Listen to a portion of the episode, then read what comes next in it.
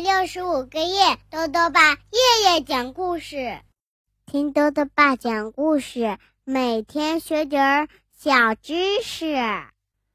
亲爱的各位小围兜，又到了豆豆爸讲故事的时间了。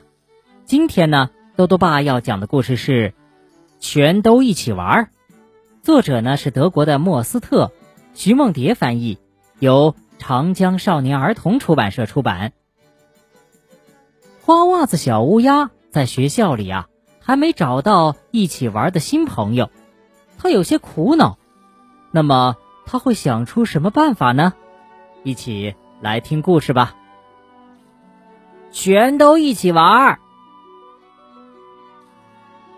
花袜子小乌鸦已经上学好几天了，还没有找到可以和他一起去学校的新朋友。吃早饭的时候。欢妈妈安慰他说：“还有我呢，我送你去也一样的呀。”哎呀，上学还要家长跟着，这多丢脸啊！花袜子反对说：“我宁愿自己去，反正我也长大了。”那你就快点儿，时间已经不早了。”欢妈妈催促道。“哎呀，知道啦。”花袜子不耐烦了。你会小心过马路吗？当然啦，花袜子呱呱叫道：“红灯停，我要耐心的等在斑马线上，站在马路边最显眼的地方。绿灯行，我要先往左边看一看，再往右边看一看，高高的举起翅膀。当汽车完全停下时，我才能往前走。”嗯，那好吧。记得上学路上别贪玩哦，欢妈妈说：“迟到了可不好。”花袜子假装没有听见这句唠叨，他准备抄近路去学校。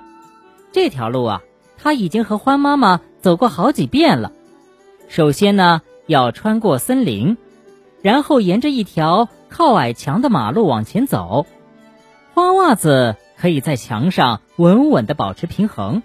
把整段墙走完都不会掉下来。今天啊，花袜子要再玩一次。它飞上矮墙，张开翅膀，一步一步的往前挪着。嗯，状态不错，走得很直吗？他正在心里沾沾自喜，突然一脚踩空，他又马上飞回起点，再来一遍，反反复复，总共试了五次。花袜子总算顺利的走完了全程。这个时候啊，同班的海狸鼠和奥利兔恰好经过。你们看到世界上最棒的平衡木表演了吗？花袜子自豪的喊道。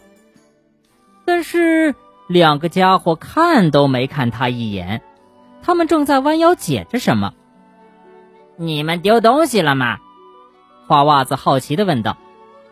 没有，什么也没丢。奥利兔头也不抬，随口答了一句：“那你们在找什么呢？”花袜子追问道。“绿子。”又是一句敷衍的回答。“哼，两个笨蛋。”花袜子心想，却又请求道：“你们就不能好好的和我说会儿话吗？”他跟在海狸鼠和奥利兔的屁股后面转来转去，可还是没人理会他。等着瞧吧，一会儿你们就自己找上门来了。”他自言自语地说。突然，他发现脚边躺着一颗又圆又肥的栗子，于是灵机一动，超级足球出现啦！他呱呱叫道：“前锋花袜子带球在人行道上曲折前进，没有谁能拦住他，没有人。”这时。前面低着头的两个家伙都转身看向他。这传给我！龅牙海狸鼠兴奋起来，朝花袜子大叫道：“球门在哪儿呢？”花袜子问。“那边，学校门口。”奥利兔说。花袜子瞬间加速，抬腿射门，栗子画了一个高高的弧度，穿过马路，射进了大门。得一分，花袜子欢呼起来。他刚想飞过马路去捡他的栗子，交通指示灯一下子变成了绿色，车流开始动了。站住，小心！奥利兔大喊。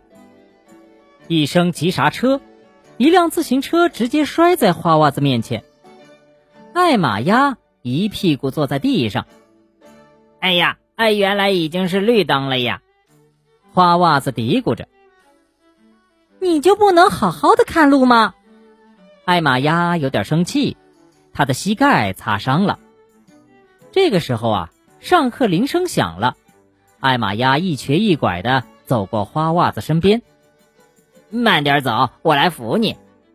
花袜子看着他的膝盖，问道：“疼吗？”“没事儿。”艾玛鸭甩甩手说：“你走吧，我也有错的。”下课了，花袜子在操场上大喊：“嘿，我的栗子足球不见了！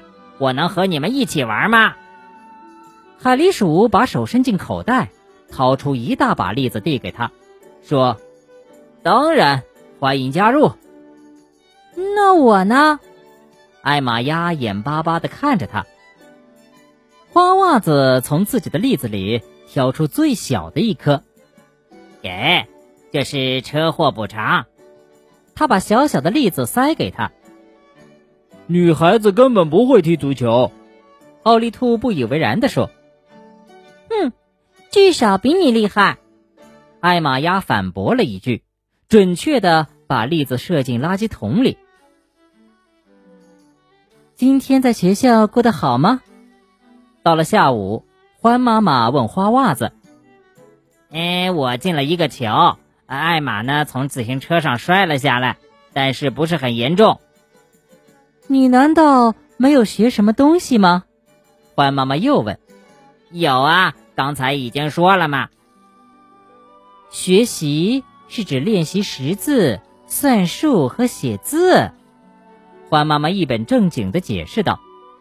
哎呀，这是你乱猜的。花袜子骄傲地昂起头说：“等你做了小学生就知道。”要学的东西还有好多呢。哦，那还要学习什么呢？欢妈妈很想知道。我刚才已经说了，今天呢，我学着认识了三个朋友。你是怎么做到的？欢妈妈问。就算别人不理我，我也不停的带球、射门，是粒子足球哦。嗯，你还真顽强。欢妈妈点了点头，你这样好吗？花袜子问。我可不知道。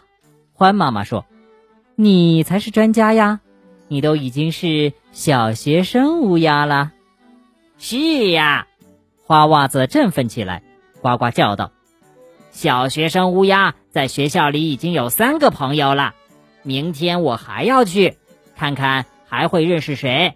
学校。”实在是太棒啦！好了，小围兜，今天的故事到这里呀就讲完了。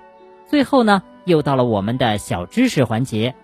今天兜兜爸要讲的问题是：为什么苹果削皮后果肉会变色？刚刚削完皮的苹果，里面的果肉是白色的，可是放一会儿呢，就变成黄色，之后呢，会变成褐色。这是为什么呢？豆豆爸告诉你呀，这是因为苹果的果肉中呢含有一些酶，这些酶会和空气中的氧气发生化学反应，所以当果肉暴露在空气中时，这些酶就会让果肉迅速变色。豆豆爸还想问问小围兜，在今天的故事里，你还记得是谁从自行车上摔下来了吗？如果想要告诉兜兜爸，就到微信里来留言吧。要记得兜兜爸的公众号哦，查询“兜兜爸讲故事”这六个字就能找到了。好了，我们明天再见。